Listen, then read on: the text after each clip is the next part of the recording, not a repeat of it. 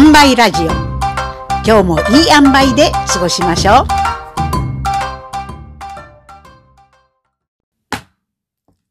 本日のテーマは集まって作るワークショップ。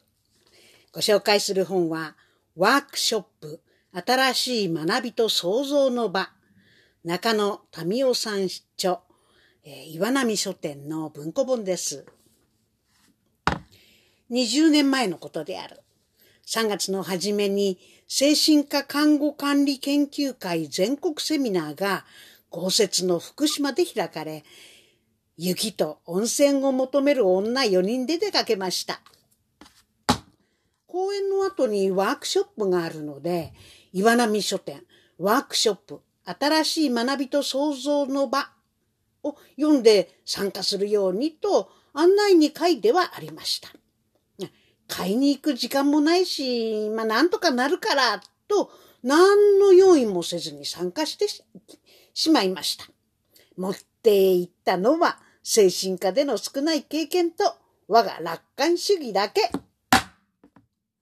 セミナーは実に伸びやかな集まりで、初めて出会う全国150人の看護職が一堂に会しました。初日の夕食会では150人全員が自分自慢の一言紹介。作業所を支援するオークション。飛び入りで沖縄民謡と踊り、その例にアカペラでオクラホマミキサー大合唱と手拍子に合わせた土壌すくいの練り歩き。まあ、この尻尾に私たち4人の女はついていったんですけどね。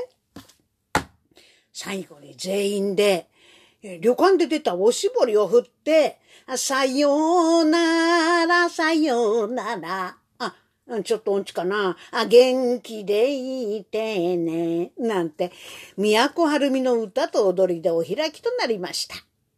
一体なんじゃいこの会話と思うくらい浮かれたところで、翌日はいくつもの文化会に好き好きに分かれてワークショップ。三日目は文化会の報告を分かち合い、またここで一人、一言ずつ語り、最後は、ありがとうと全員で叫んでお開き。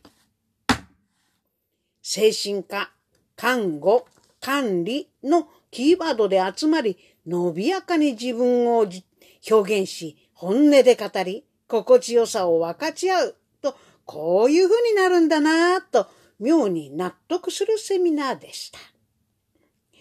20年前に開かれたこの研究会は、この後、毎年1回から2回のセミナーが続いていきまして、私も毎回参加していました。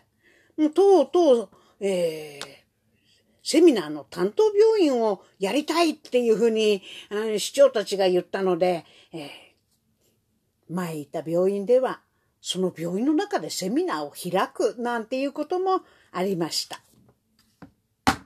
さて、このセミナーで感じた心地よさは一体何だろう？もしかすると私が読んでいなかったワークショップの本の中に何かが潜んでるのかもしれない。私は帰宅してからインターネットでこの本を注文し、すぐ読みました。えー、この、えー、はじめにっていうところに書いてあったのは、こう書いてあったんですね。その時楽しくなければ魅力がなければ続かない。何々すべき。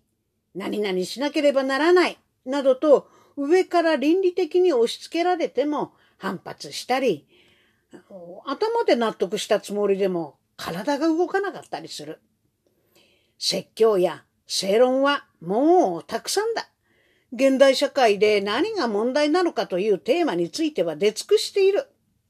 今はこれからどう取り組んでいったらよいのかという方法こそが求められている。人にとっての根源的な喜びを内在した魅力的な方法が求められている。うーん、そうか。ワクワク、ドキドキ、勇気と希望を生み出す、そんないい方法があるんなら、この息の詰まる世に生きる人々は誰でもその方法を知りたいと思うだろう。一人一人がつながり合い、支え合っているのだっていう実感が持てない。もっともっとすること。もう脅迫的に求める中毒。そして自分の感じたままを正直に表す場のなさ。これらは不安がつきまとう世の中でみんなつながってるよ。今ただここにいるっていうことを楽しもうよ。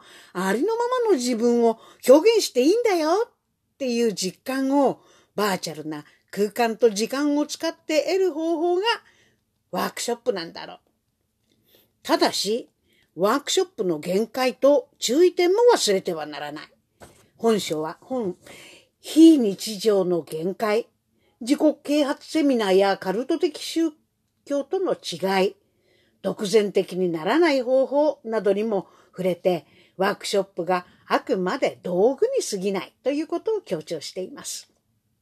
IT、情報技術の革命は、一部の人間の情報占有からの解放であり、一方からの情報提供ではなく、双方向性であるという意味では、ワークショップと同じです。